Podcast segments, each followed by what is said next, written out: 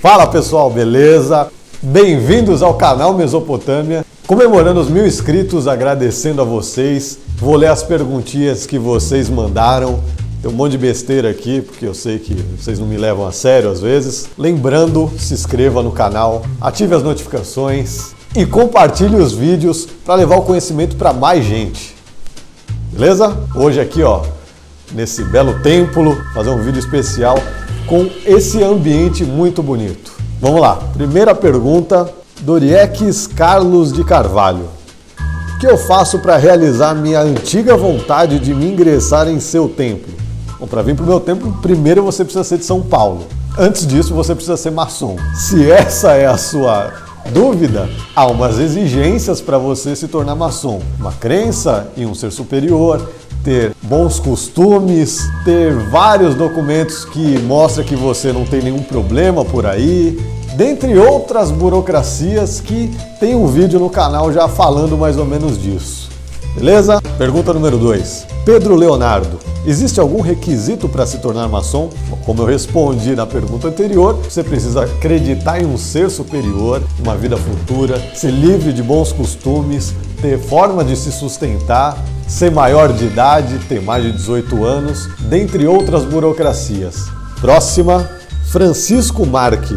O que me intrigava na maçonaria era o relato de suas assembleias serem de portas fechadas, porque as coisas de Deus são transparentes e com a presença de grande público. Abraço. Vamos lá, primeira coisa, se você vai numa delegacia e eles estão investigando um crime e você vai querer enfiar a cara lá para saber o que eles estão fazendo, eles não vão deixar. Se você vai querer entrar numa faculdade para querer pegar alguma matéria sem passar no vestibular, você também não vai poder. Fazendo um comparativo com a religião, se você está lá no finzinho da tarde, na sexta-feira, e vê um monte de judeu entrando na sinagoga, se você seguir eles e querer entrar, você também não vai poder entrar. Então não adianta querer comparar com a Igreja Católica, primeiro porque isso não é uma igreja e também não é uma religião. E cada instituição tem suas particularidades que são só para os seus membros. Então, esse comparativo eu acho que dá para explicar mais ou menos porque isso é uma instituição privada, só para os seus membros, e precisa de um pré-requisito para você fazer parte. Beleza? Próxima pergunta.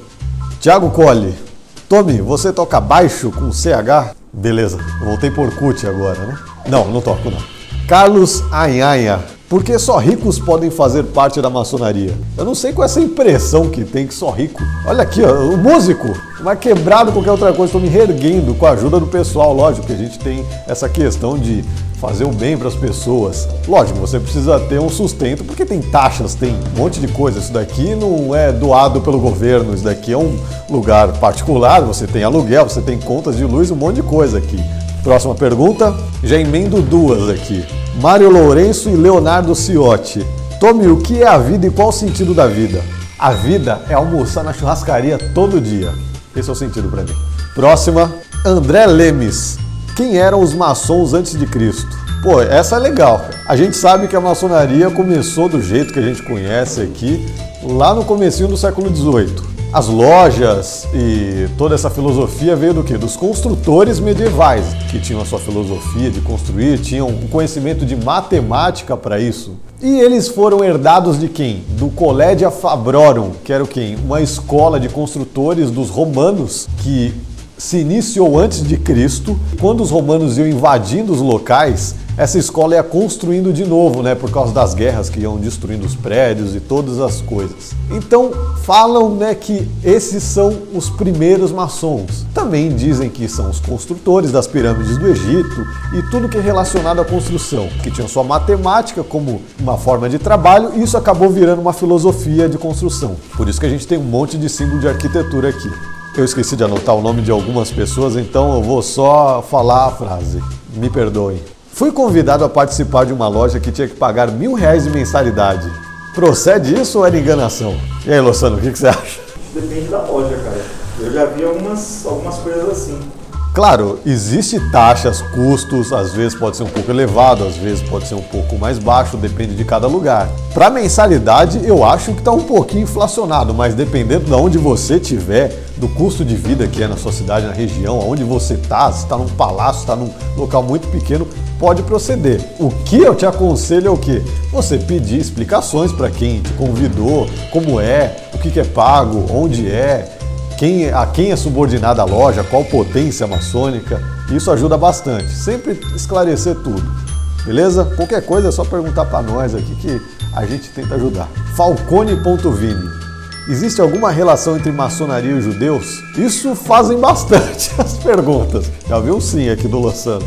Na verdade, não tem relação direta com nenhuma religião. O que a gente tem é o quê? Como era um grupo de construtores que eram funcionários da Igreja Católica, a gente tem muita simbologia relacionada à igreja, né? Então muita coisa aqui dentro dos templos tem vindas da Igreja Católica. Mas como a nossa filosofia, o nosso estudo é tudo baseado em vários contos bíblicos, principalmente do Antigo Testamento, às vezes acaba dando essa impressão que a gente tem alguma coisa a ver com judeus. Mas é só porque a gente utiliza a filosofia de alguns contos bíblicos mesmo. Carolina Tenucci, quando você vai me levar para sessões com você? Cão pode ser maçom? Tinha emocionado o Pitoco.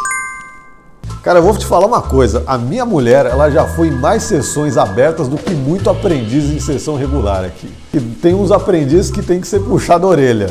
Na minha iniciação, eu lembro que era do lado da casa dela o tempo. Então ela dá a volta no quarteirão passando com um cachorro, ela me via lá. E eu lembro que quando eu tava lá fora, esperando para entrar, né? Ela passou o cachorro, ele me viu, ele quis vir até mim, assim. E era eu e um monte de gente, né? Um monte não, algumas pessoas que estavam ali, né, de terno e gravata.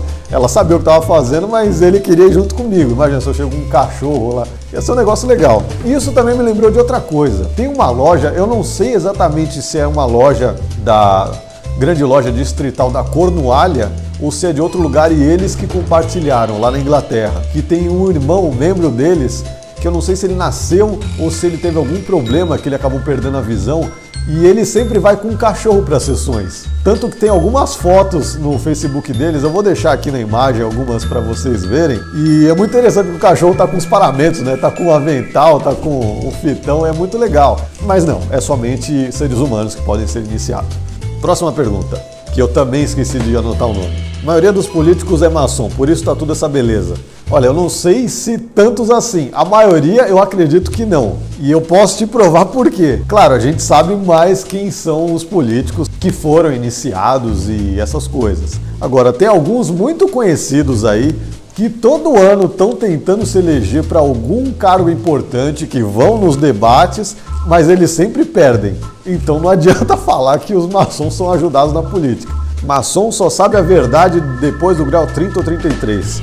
Nossa, cara. Primeira coisa, já tem um vídeo aqui no canal falando. A maçonaria não tem 33 graus. Os 33 graus são de alguns ritos. O mais praticado no Brasil tem 33 graus. O mais praticado no mundo não tem 33 graus, tem só 3 graus. Que eu aprendi isso com o companheiro mestre e um aperfeiçoamento do mestre, que é o sagrado arco real. Tem rito que tem 7 graus, tem rito que só tem 4, tem rito que tem mais de 90, então não tem nada a ver esse negócio de 33 graus. Tanto que o marido da rainha Elizabeth não tinha 33 graus, ele foi só até o terceiro. E ele era um cara importante, né? Pelo menos, né? Lá na região onde ele morava. Próxima pergunta. Ana Paula França. Para que reprisar o clone de novo, né? Só te digo uma coisa, acho pouco. Tiago Gregório. É errado chamar a luta greco-romana de pessoas com baixa estatura de rinha de anão? Fica a questão no ar. Vitor Viana, maçom é tudo estudioso ou acha que a maçonaria é sobre energia cósmica?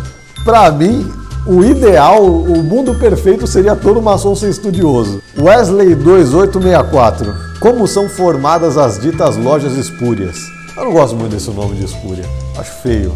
É o seguinte, a gente tem leis, tem uma constituição, tem algumas regras que você tem que seguir para montar uma loja, uma grande loja, para fazer parte de um grupo maçônico. Essas leis que foram escritas há muitos séculos atrás, então, por exemplo, os maçons precisam se reunir em um local, precisa ter um presidente da instituição que administra as lojas, que se chama grão-mestre, precisa acreditar em um ser superior, né, um Deus benevolente para você, para fazer sentido nas coisas que você estuda aqui. Há muitas outras lojas pelo mundo que tem maçonaria feminina e etc., maçonaria mista. É, no Grande Oriente da França, por exemplo, você não precisa acreditar em um ser superior, você pode acreditar somente em uma moral maior e pelas regras isso está errado, mas se cada um faz o seu trabalho, não incomoda ninguém, não quer passar perna em ninguém, e aqui a gente tem essas regras e também tem os reconhecimentos, que é o que? Os tratados de amizade. A primeira grande loja do mundo, a Grande Loja Unida da Inglaterra, ela tem tratado com algumas potências do Brasil. A gente aqui, dentre essas potências, também tem tratado com outras, né? Que eles não têm tratado de amizade lá na Inglaterra, mas algumas dessas potências estão no List of Lords, que também é outra coisa que coloca regularidade em cada um. Muita coisa que as pessoas não sabem, principalmente você, maçom. O List of Lords não é aquilo que está no site da Grande Loja Unida da Inglaterra. O List of Lodges é uma publicação americana de um livro onde está todas as lojas que estão dentro da regularidade e tem o seu reconhecimento. Para quem não conhece muito bem essa política, a burocracia maçônica é confuso, é meio complicado, mas a gente sabe porque a gente tem que lidar com essa burocracia sempre. Danilo Percivale, qual é a contagem mínima de dentes para se tornar maçom? Contagem mínima não tem, mas você só não pode ficar devendo churrasco para os outros. Fica a dica aí. Jobel Ferreira. Por que não excluem tanta gente sem caráter que existe na fraternidade? São tolerantes demais com os seus. A gente tem uma auditoria muito rígida para admitir alguém. Algumas pessoas vêm mal intencionadas, conseguem entrar, mas automaticamente são filtradas, vê que aqui não é para elas e acabam indo embora. Às vezes demora mais, às vezes demora menos, mas isso não é somente aqui. É na política, é na religião, é na escola, é no trabalho, em todos os lugares sempre vai ter uma margem de erro com alguém meia boca. E por último, quais são os cargos da loja? Ganham dinheiro? Não ganha dinheiro. Na loja a gente não ganha dinheiro, infelizmente, apesar do trabalho às vezes ser muito grande. Claro, cada rito tem alguns cargos específicos do seu rito, né? Mas eu vou me basear mais porque a gente usa aqui, que é o rito escocês antigo e aceito, que é o mais comum no Brasil. Temos os oficiais, as dignidades e as luzes. Os oficiais são quem? São pessoas que cumprem a ritualística da loja, então tem o mestre de cerimônias que toca todo o trabalho, tem um hospitaleiro que vê arrecadações para instituições de caridade, tem alguns também que ajudam na administração, como o chanceler que cuida dos registros das lojas, ou um tesoureiro que cuida de todo o financeiro que a gente tem aqui, conta de luz, aluguel, etc. As dignidades são as que pegam as buchas. Por exemplo, o orador que precisa ver tudo que se está dentro da lei e tem um Ministério Público maçônico que vai fiscalizar isso, o secretário que cuida de todos os registros.